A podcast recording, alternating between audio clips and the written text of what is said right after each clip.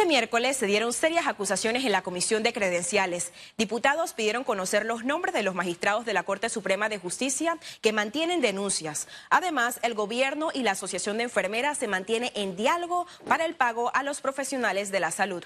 Vamos de inmediato con las informaciones.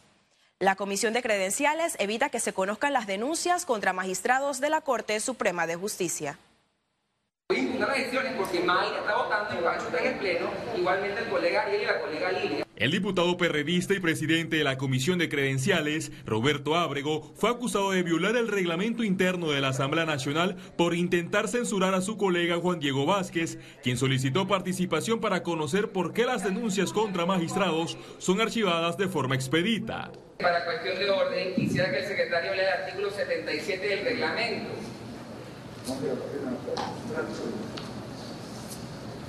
yo quiero que quede claro que me están vulnerando un derecho que me gané en las urnas. El objetivo de Ábrego se truncó minutos después al no contar con la mayoría de diputados principales. Los miembros de la comisión que participan en estos procesos Presidente, yo voy a impugnar todo lo ocurrido aquí, porque además tiene a dos diputados suplentes, a los que respeto mucho, votando al mismo tiempo que sus principales en el Pleno. Y las actas del Pleno de voto electrónico lo van a dirimir. No tiene el quórum para votar, no tiene el quórum para participar, me quiere impedir la participación y yo soy diputado de esta asamblea. Y usted no conoce la ley y lo que sabe es violarla. El criterio mío es que puede ser privada. No se trata de una sesión ordinaria cualquiera. En la sesión, no todos los del PRD estuvieron de acuerdo con la postura del presidente de la Comisión Legislativa. Por mí siempre los medios pueden estar. ¿sí? Yo no sé por qué no, no lo querían entrar a ustedes. Ustedes vio que yo puse que lo dejaran entrar a ustedes. Y a pesar que yo muchas veces difiero con ustedes, que estén los medios. Recientemente la Comisión de Credenciales rechazó las denuncias contra los magistrados José Ayú Prado y Cecilio Sedalice, mismos que salvaron y declararon no culpable al diputado del PRD Arquesio Arias. Félix Antonio Chávez, Econius. Califican de ilegal la designación de la subdirectora de la CENIAF por venir de las filas de la Policía Nacional e incumplir el artículo 19 de la ley que exige licenciatura en ciencias sociales, educación o derecho. Seguimos como una institución política donde no ponemos a personas idóneas. Los nombramientos del órgano ejecutivo fueron ratificados por el Pleno de la Asamblea Nacional. La abogada Graciela Mou fue avalada como directora y Marlene Tello, licenciada en Seguridad Nacional, subdirectora de la CENIAF. Esta uniformada está bastante bien ponderada en temas policiales, no tiene el pensum necesario, no está formada en lo que se necesita para subdirectora de la CENIAF. Yo tenía mis observaciones al respecto porque eh, su preparación académica eh, no se enfocaba directamente en las ciencias sociales, eh, en las ciencias sociales, educativas o formación jurídica. Los diputados del PRD salieron a defender el nombramiento. A veces hay quienes quisieran traer a Dios y poner a Dios a administrar las instituciones. Yo no sé el que tiene que meter a Dios en estas cosas. En la institución encargada de velar por la niñez, es la primera vez que una integrante de la fuerza pública ocupa el cargo de subdirectora. Aquí yo estoy pensando que a los independientes hay que ponerlos a gobernar algunas instituciones para ver cómo la administran. Dice que nosotros estamos criticando. Bueno, nosotros tenemos un estilo de política diferente. Aquí no es la política de, de, estar perdiendo el tiempo, de estar proponiendo la ley del pepino, la ley del tomate y cualquier otra salvajada que se les ocurra. Los diputados esperan que las dos altas funcionarias den seguimiento al escándalo de los menores abusados en albergues. Félix Antonio Chávez, Econius. Panamá avanza en el proceso de vacunación contra COVID-19. Las autoridades sanitarias esperan vacunar al 70% de la población. Más detalles en la siguiente nota.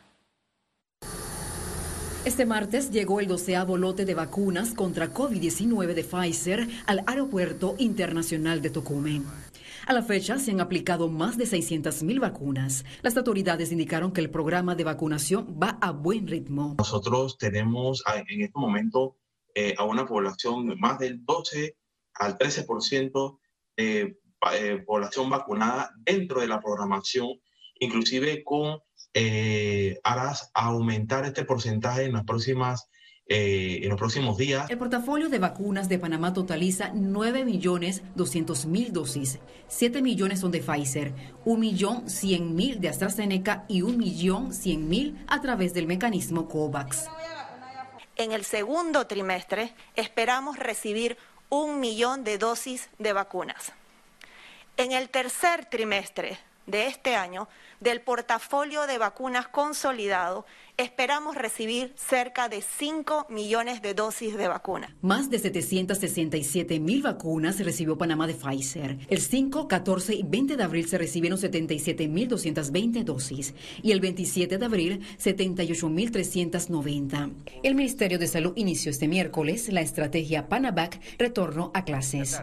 El inicio de la aplicación de vacunas en Azuero contra el COVID-19 será para 397 docentes, 173 de 41 escuelas en Los Santos y 224 de 52 escuelas en Herrera. Este plan cubrirá 500 escuelas a nivel nacional.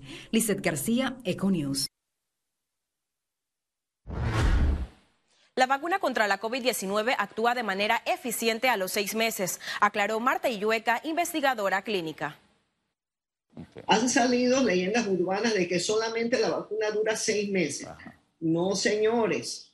Lo que dicen los estudios es que a los seis meses esa inmunidad todavía está actuando muy bien. Entonces, yo creo que podemos estar tranquilos que de seis a ocho meses después de la vacunación, por lo menos vamos a estar bien. La positividad de pruebas COVID-19 en Panamá aumentó a 3.9%. Veamos en detalle las cifras del Ministerio de Salud. 363.895 casos acumulados de COVID-19. 362 sumaron los nuevos contagios por coronavirus. 356 pacientes se encuentran hospitalizados, 69 en cuidados intensivos y 287 en sala. En cuanto a los pacientes recuperados clínicamente, tenemos un reporte de 353.774. Panamá sumó un total de 6.222 fallecidos, de los cuales cuatro se registraron en las últimas 24 horas. El gobierno implementará la aplicación VacuCheck para controlar los casos de COVID-19. En los próximos días vamos a, indicar cómo, se, cómo los comercios, porque está dedicado para los comercios, van a poder descargarlo y poder entonces hacer su despliegue, porque así protegemos también a los, en los casos de los restaurantes, a las personas que van eh, a comer y ahora que abrieron los bares eh, al, aire libre, también van a poder hacer de que eh, tengamos mayores controles y evitemos que personas que deben estar en casa por cuarentena no estén frecuentando restaurantes, bares o comercios. El Ministerio de Salud, la Caja de Seguro Social y la Asociación Nacional de Enfermeras se mantienen en una mesa de diálogo por demandas salariales. El gremio, que se mantiene en un paro de labores de 24 horas, solicita el pago de vigencias expiradas, el nombramiento de 1.376 enfermeras y permanencias. En la mesa de diálogo participa el ministro de Salud, Luis Francisco Sucre. Este miércoles, el Pleno de la Asamblea Nacional ratificó a Héctor Brands como director de PAN Deportes y a Juan Melillo como gerente general de la Caja de Ahorros. Héctor Brands, actualmente diputado de la Asamblea Nacional por el Circuito 87, es licenciado de Derecho y Ciencias Políticas. Brands reemplaza a Eduardo Cerda Quintero. También se ratificó a Juan Melillo, quien tiene 20 años de experiencia en la banca local e internacional. Cuenta con títulos en economía y negocios, con especialidad en negocios internacionales. Economía. El establecimiento de nuevas empresas en el país potenciará la generación de empleos. Aquí le contamos las áreas para aplicar. En un momento en que Panamá registra más de 400 mil personas desempleadas, la llegada de nuevas empresas representa oportunidades de empleo. El Ministerio de Comercio e Industrias dio visto bueno a tres empresas para establecerse en una zona franca en Panamá Este. Stream Cargo S.A., Natulac Foods Inc. y Ajepana S.A. Entre las tres será una inversión total de 19.2 millones de dólares la población debe formarse en las llamadas STEM, que son la ciencia, tecnología, matemática eh, e ingeniería, para las nuevas empresas que se establecen, no solo en la zona franca Panapar, sino en las otras 19 zonas francas que tenemos en construcción, que la mano de obra en las zonas francas es más o menos proporcionalmente un 93% para panameños y un 7% para extranjeros, lo cual da cuenta que es un régimen pensado en favorecer a los panameños. Además, aprobaron cuatro compañías para el régimen de sedes de empresas multinacionales, que aunque sus nombres permanecen en confidencialidad, desempeñan actividades como servicios financieros, cosméticos y cuidado personal, reaseguros y seguros e industria deportiva. Se trata de una inversión de más de 5.1 millones de dólares. Eh, ellos buscan también personal eh, con habilidades blandas, eh, personal que, que, realmente también tenga un compromiso con, con, la empresa. Yo creo que las empresas multinacionales, ellas eh, tienen eh, la capacidad de hacer, eh, digamos, de desarrollar el talento y ofrecen entonces estos entrenamientos especiales que requieren las, las empresas. Tal vez un, algo que sí es importante para ellas sería, en muchos casos, es el dominio del idioma inglés. Estos negocios ya iniciaron su proceso de instalación física en Panamá, por lo que esperan que desde mayo en adelante empiecen a generar ingresos por sus operaciones y nuevos empleos. Ciara Morris, Econews.